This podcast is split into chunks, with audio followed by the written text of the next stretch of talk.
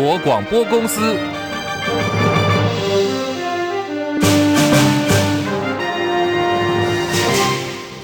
大家好，欢迎收听中广新闻，我是黄丽凤。美国在批准对台军售案，这是路透社报道。美国国务院已经批准包括了弹药跟后勤支援在内的两项对台军售案，总价值大概是四点四亿美元，折合新台币一百三十八亿元。美国五角大厦表示，两笔军售案分别是价值三亿三千两百二十万美元的三十毫米高爆燃烧曳光弹，还有多功能弹药跟训练弹，以及价值一亿八百万美元的轮式车辆武器跟相关的元件备用维修零件。根据了解，主要承包商呢是联合技术运作系统公司，还有通用电力公司。中国大陆最近这几年持续加大对于台湾的军事打压，台海局势升温，引发国际关注。澳洲雪梨经济与和平研究所最新发布的全球和平指数报告预估，如果说中国大陆封锁了台湾，对于全球经济将会造成重大的影响。根据估计，全国的经济产值可能会因此损失了二点七兆美元，约新台币八十四兆元，总产值减少了百分之二点八，几乎比二零零八年金融危机造成的损是会再多上一倍。而对于电脑跟电子产品贸易的冲击也会特别大。报告也说，大概六成的经济活动损失会发生在中国大陆跟台湾地区，估计中国经济会萎缩百分之七，台湾经济会萎缩百分之四十，其他地区也会有经济产值方面的损失。预测东南亚跟大洋洲所受到的影响会最为明显。这项全球和平指数涵盖了一百六十三个国家地区，针对包括有社会治安、还有安全、国内外冲突的程度、军事化程度三大面向跟多项指标来进进行屏蔽。二零二四总统大选蓝绿白争霸，最近更传出了鸿海集团创办人郭台铭计划要独立参选，加入战局。在今天又有一份最新的民调出来了，针对的是四卡都的情况。好，我们看到的是美丽岛电子报，民进党参选赖清德以百分之三十三点三夺冠，民众党参选柯文哲百分之二十八点六排第二，国民党参选侯友谊跟郭台铭则都跌破两成，其中呢侯友谊还是排第三，老三持续的下滑，他现在的这份民调支持度只剩下百分之十七点一。挽救侯友谊多份民调低迷，被称为“金小刀”的前国安会秘书长金溥聪日前进驻了侯友谊团队，担任竞办的执行长。那么，国民党前立委蔡正元说，这份民调已经再度证实了侯友谊是第三名，而且只有百分之十七。现在只有在野联军才能够打败赖清德，强调柯侯配是唯一的胜选方案。如国民党人看不清楚民意的走向，还自认说拿了一把生锈的小刀就能够打天下，最后让赖清德当选，国民党这批人都将会成为蓝三贵。好，详细的内容广告之后，在中广新闻网新闻来一点节目，我们提供给大家深入的报道。国际焦点是暴力冲突升级，从法国一路蔓延到了比利时。在巴黎，有一名十七岁的黑人青年遭到远警盘查时候被开枪打死，在法国引发了公愤，多地出现了抗议。连续三天，在法国巴黎跟马赛地区大规模示威，还演变成为暴力冲突。到现在，已经有两百五十多人被法国警方逮捕。开枪的远警跟家属道歉，被依照故意杀人罪起诉。可是整个冲突还在蔓延，甚至不限于。法国境内已经蔓延到了比利时。法国总统马克宏呼吁民众冷静。戚海伦报道。法国十七岁非裔青少年奈尔日前早晨开车拒绝服从路边拦检，被巴黎郊区南泰尔警察开枪射杀。法国舆论为此重新检讨远警执法策略，人权团体也批评当地警察对待低收入郊区民众，尤其是少数民族的方式。英国广播公司 BBC 报道，南泰尔的一栋建筑遭到纵火，警察和抗议者的冲突持续了三个晚上。法国全国各地部署了大约四万名警力，以应对进。进一步的暴力事件，包括巴黎以及更多地区的巴士和电车服务暂时关闭，部分地区实施了宵禁。而枪杀奈尔的警察遭指控触犯故意杀人罪，已经被逮捕。奈尔的母亲说：“他不怪警察，但警察没必要杀死他的儿子。”根据报道，冲突不限于法国境内，抗议活动蔓延到了比利时布鲁塞尔。由于示威者纵火，警方已经逮捕了十五人。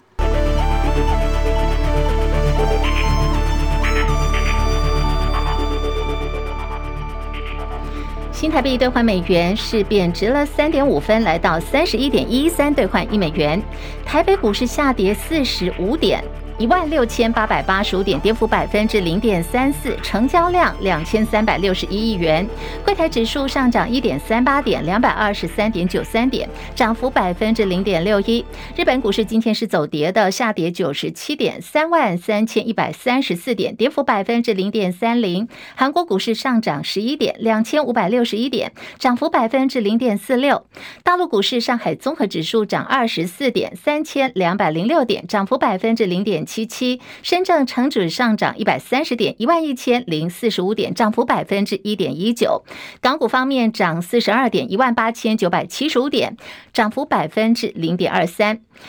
在国际汇价方面，欧元兑换美元一点零八七零，美元兑换日元一百四十四点七一，一美元兑换七点二四九八人民币。黄金价格最新报价每盎司一千九百零八美元。以上是最新的财经资讯。好，在今天呢，是台北股市结束了今年上半年的行情。由于美股受到美国可能会持续升息的消息面干扰，所以今天台北股市连带是受到了影响。而且台股有十二档的个股除权息指数。自然就蒸发掉了七十四点二三点，大盘开低指数一度下跌有百点之多，那么现在是有点小拉回，跌掉了五十一点左右。除息的长荣在今天表现哦，可以说是一马当先，亮出了涨停的灯号，成交量冲上了台股第一大，货柜三雄出现了久违的齐涨走势，成为今天盘面的焦点。张佳琪报道。美国联准会主席鲍尔一席不排除七月再次升息的谈话，使得美股笼罩在不安气氛中。另外，外媒指出，美国商务部有意管制 AI 晶片出口，对辉达、超维等重量级大厂不利。台股外有国际市场纷扰，内有十二档个股，包括日月光、台达电、长荣等个股除息。大盘还没开盘就要先扣掉七十四点二三点，指数在早盘因此大跌百点之多。资深分析师胡志清指出，大盘近日虽然修正，指数下探月线过程中量能随之缩减，代表法人跟投资人没有压低出货的情况。目前多头仍可掌控盘势。胡志清说。那如果未来台积电能够迅速拉上月线的一个支撑，那一直来看，目前盘势还是由多头来做一个掌控。长荣除夕之前不乏气息卖压，但是股价一举攻涨停板九十三点五元，除夕首日行情理想。万海与阳明的股价同受鼓舞，顺势大涨。不过，长荣除息达七十元，即便涨停板也只上涨八点五元，距离填息的差距很大。加上海运业今年景气明显不像前两年好，市场普遍认为长荣要填息并不容易，且后续除息的万海跟阳明除息行情也不宜太乐观看待。中广记者张佳琪台北报道。好，另外一个焦点是星宇航空了。星宇航空今天早上举行挂牌新贵之后的第一场股东会，今天股东的出席率有百分之八十一。董事长 K 董张国伟说，包括了波音跟空中巴士都说佩服星宇在新冠疫情的打击下还能够活到现在。疫情解封之后，现在出国的人潮涌出，星宇航空内部的教育训练还有熟练度，他说我们都还有待加强。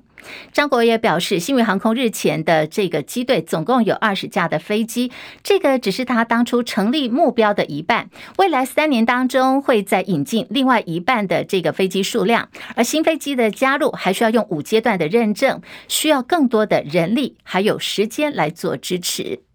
在今天的新宇航空股东会当中哦，小股东可以说什么问题都提问了。在现场就有人问张国伟说：“当时你让网红进了驾驶舱，结果自己被罚款。”好，张国伟的回答是他当时呢自己可能是误解规定了，而且当时自己也愣住，就是因为当天是在办喜事，也不好意思说你给我滚出去哦，才会让这名网红进到了驾驶舱去拍照。不过既然违规了，就是违规。张国伟说呢，他是接受相关的处罚。我们来还原一下当时星宇航空的这个违规的情况，事发。发生在今年的四月二十六号，当时新宇航空首航洛杉矶，这架飞机就是由 K 董自己来驾驶。不过，因为他让一名网红的旅客到驾驶舱去拍照，后来民航局就认定说这个做法是违法的。同时，对于当天担任机长的张国伟跟其他三名机师，总共有四个人，各罚款新台币六万元。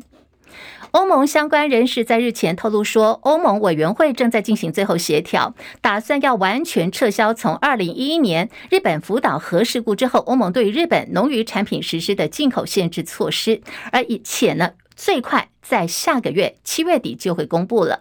日本共同社报道说，欧盟限制一旦能够撤销的话，包括有日本福岛县等十个县的鱼产品，还有菇类进口到欧盟国家就不需要再提供放射性物质的检测证明。俄国佣兵华格纳集团领袖普里格金在兵变失败之后，白俄罗斯总统卢卡申科说他愿意安顿华格纳军队。而现在呢，到底他们人在哪里？有一份最新的空拍卫星照片已经流出来了。照片显示说，白俄罗斯有一处废弃的军事基地，在最近呢多出了一些临时的建筑物设施，推测极有可能就是华格纳军队最新的一个落脚地点。而就在瓦格纳叛乱的一个助攻情况底下，现在有消息说，北约秘书长史托滕伯格的任期本来应该要结束，要到期了。不过呢，他还要再延长一年的时间。戚海伦报道。现年六十四岁的前挪威总理史托滕伯格，从二零一四年开始担任北约秘书长，任期在去年二月俄乌战争开打以来已经延长了一年，预计到今年十月。法新社报道，多名北约外交官证实，三十一个北约成员国已经达成了共识，让他的任期再延一年。北约即将在立陶宛召开峰会，原本被视为秘书长接班人的潜在人选纷纷退出，包括丹麦总理弗瑞德里克森、英国国防大臣华勒斯等等。美国驻北约大使史密斯说，未来几天可能就将公布秘书长职位消息，而延长史托滕伯格的任期的确是选项之一。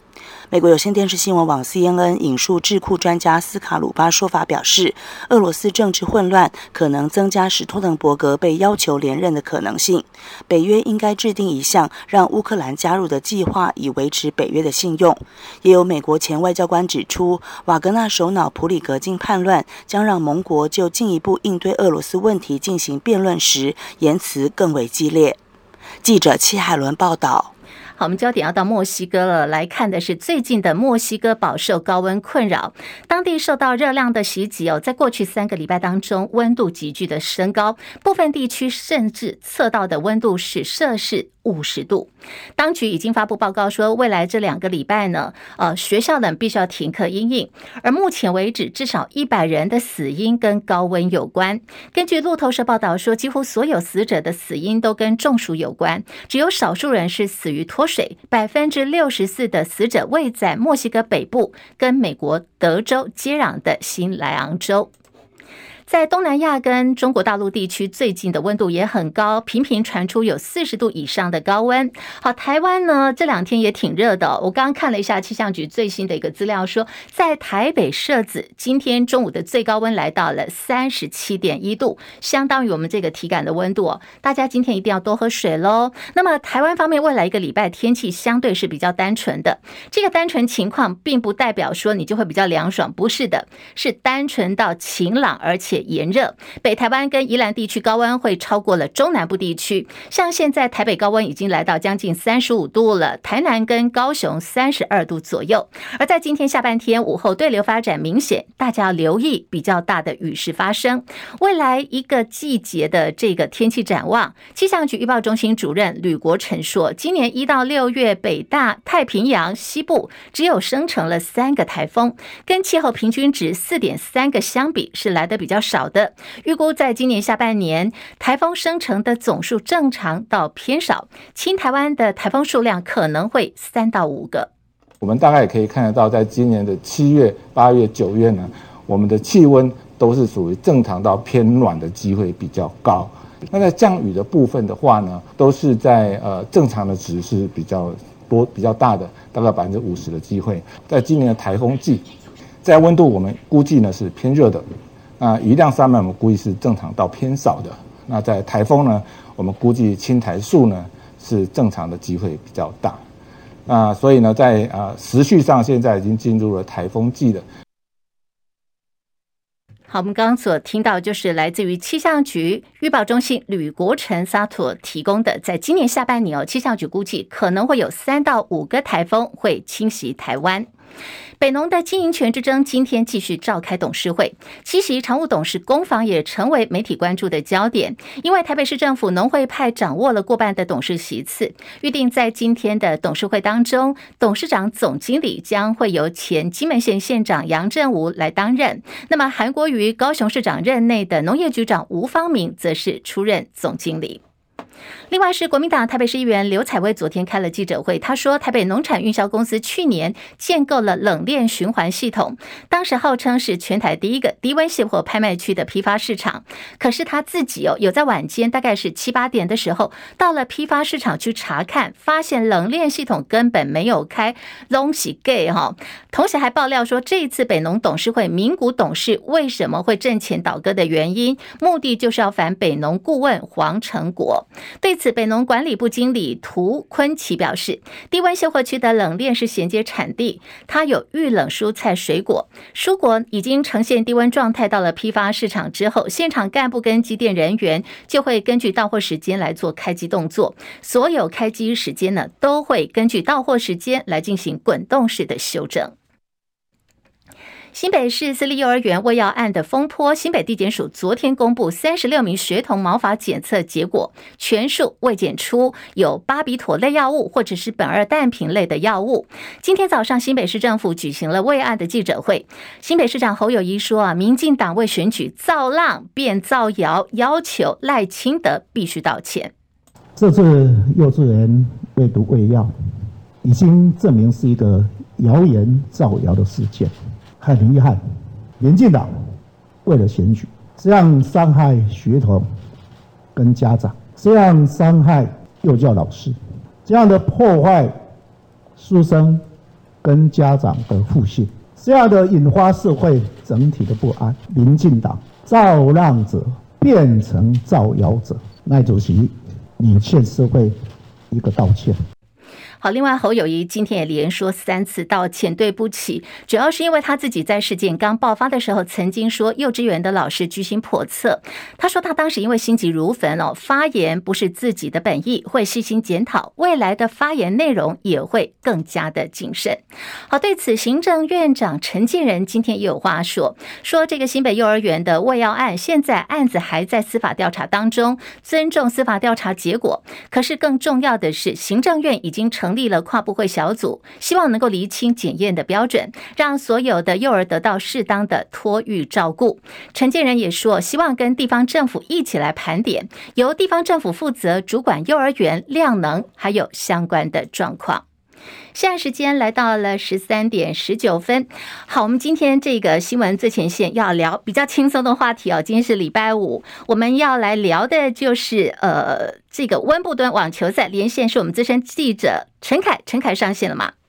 玉峰好，各位听众朋友午安。好，职业网球年度第三场大赛英国温布敦草地网球锦标赛这个礼拜开打喽。那么今年有哪些观赛的重点呢？来，陈凯来告诉大家。嗯好，我们先看男子哈，今年的上半年二十六周的比赛里面，Yoko Yoko Jokovic 呢，他拿到了十六周的世界第一保持。那另外十周刚好是现在二十岁的小将 Carlos Alcaraz，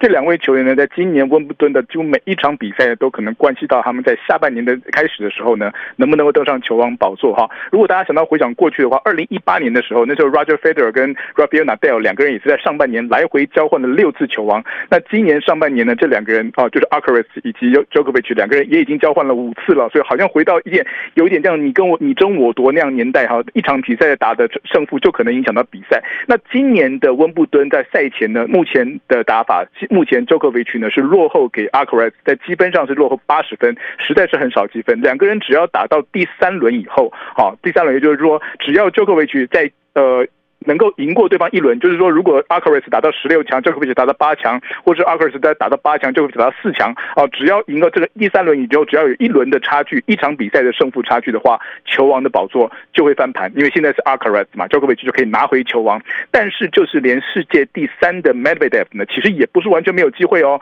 哦，他现在如果说他今年能够拿到温布顿的冠军，而阿克瑞斯或者乔科维奇呢都在前两轮、前三轮都被爆，就是爆冷门淘汰的话。其实有呃前十六强以前他们都出局的话呢，其实 Meredev 也有机会。不过你要让这两个球员呢，就是 Akras 跟 j o k o v i c 都要在十六强以前都都落爆冷门出局，我个人觉得机会是不大了，但是在这个。几率上来讲，不能说是完全不可能哈。这是在男子球王这个争夺战的部分，同时也可以看到现在到底如果说 j o k o v i c 可以再拿到温布顿冠军的话，第一个他八届冠军，他就追上 Roger Federer，以后大家讲到草地之王就不能直接想到 Roger Federer，就可能至少要把 Djokovic 扛到旁到旁边去。另外一点的话，他今年如果他拿到冠军，会是第二十四个大满贯冠军，也就是追上史上这个 Margaret 的这个记录，就是所有的男男女不论男女选手，不论公开还是过去的呃这个年代啊，所有的记录里面的。二十四个大满贯，他就要追上这个记录，甚至于是在在今年的美网在做突破哈。这个是男子选手的部分。那女子部选手部分，目前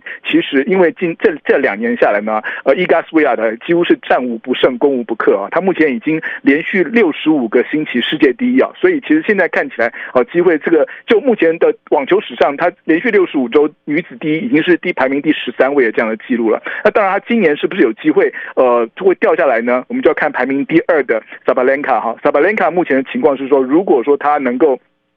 打到啊打到了最后的冠军的话，而苏亚泰可能又在只打到决赛，呃，打到打到四强的话呢，就是说这个只要苏亚才在四强以前啊，就最多打到四强，然后就丢掉的话，然后呃。萨巴兰卡还能打到冠军的话，其实球后的宝座也还是有可能哈会翻过来的哈。这是在女子的部分来讲，机会不像男子人的竞争那么复杂，但是呢，萨巴兰卡还是有一点点的机会啊。这是女子的第二跟第一。当然，台湾的选手谢淑薇在之前前一波他们在法网哈有一点无心插柳柳成荫啊，因为才复出第一场比赛啊，随便抱找个大陆小美眉随便打一打，哎呦，居然打到了双打的冠军哈。那当然，那个其实跟之前的大陆的选手搭档，其实并不是他本来的计划当中的事情啊。但是他温布。布敦他就很早的就说好，他跟瑞士的 Strycova 哈这个老搭档，以前也打过二零一九年两个人一起拿过温布敦的女双冠军的这个老搭档，就说要一起打，因为 Strycova 今年是打算要退休了，他等于一面打比赛一面要巡回跟大家告别，那谢淑薇就跟跟他来搭。那现在这两名选手既然在温布敦要会合体的话，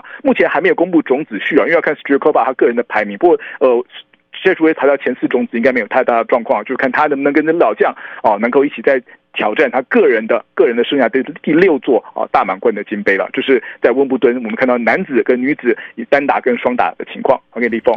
好，非常谢谢陈凯非常详尽的一个分析跟提供资讯哦。本来有问题要问到谢淑薇的，那因为陈凯很贴心，一路就讲下来了。我们再次谢谢大家。那么也可以持续来关注刚刚陈凯所推荐的几场的比赛的观赛重点。另外来看的是哦，现在国内这个 Me Too 的。事件呢还在延烧当中，这是女星大牙指控的艺人陈建州十一年前对她性骚扰，陈建州是立刻否认，同时还以名誉受损跟大牙提告求偿一千万元，同时请求法官命大牙必须刊登道歉启事。好，这整个做法呢被司法院脸书小编打脸了，司法院脸书粉砖还特别发文解释说，要求被告加害人道歉已经违宪，现在可行的方式应该叫做刊登胜诉启事。或者是判决书的内容。那么现在陈建州因为遭到多名女星爆料涉及性骚扰事件，引发外界的高度关注。呃，他其实呢也是 PLG 直男联盟的执行长。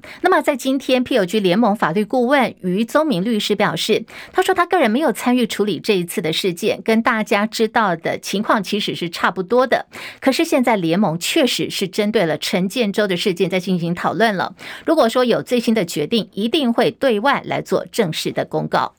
台湾的 Me Too 风暴从政坛一路烧进到了娱乐圈，现在许多知名的艺人纷纷中枪哦，包括有这个许杰辉、右胜、黄子佼、黄建伟、倪亚伦、NONO，还有我们刚刚提到的陈建州。好，有人道歉，也有人做法就是矢口否认，甚至还对于这个呃加呃受害人说要求偿一千万元。现在就有网友在 PTT 论坛发问说，现在一系列的 Me Too 事件当中，最恶烂前三名。你会怎么排名呢？就看到网友几乎是一面倒的说：“哎，NONO 是最过分的一个，那么黑人算是第二额了，直接抱住推倒。”提到 NONO 今天下午一点钟，哦，当时在脸书揭发 NONO，同时还附上详细时间轴图片的网红小红老师，他现在也把二十多名被害人做成了懒人包，就放在脸书上头。在稍后，呃，他已经到了台北地检署，要正式提告 NONO。他说：“我们正在打你们说不会赢的这场战争。”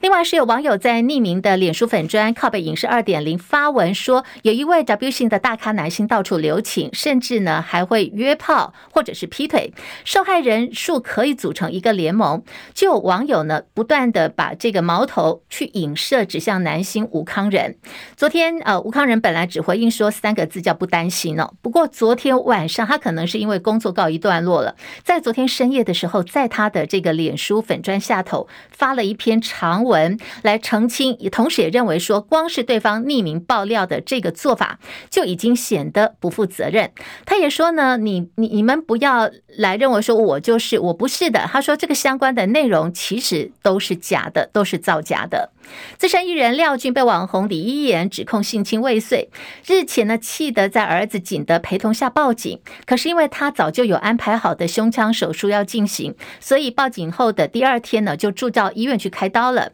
现在其实都还在医院住院休养当中。现在景德是替他爸爸廖俊来发声，说相关的证据都已经公布了，未来也不会再公开新内容，也向 Me Too 事件当中真正的受害者表达了抱歉。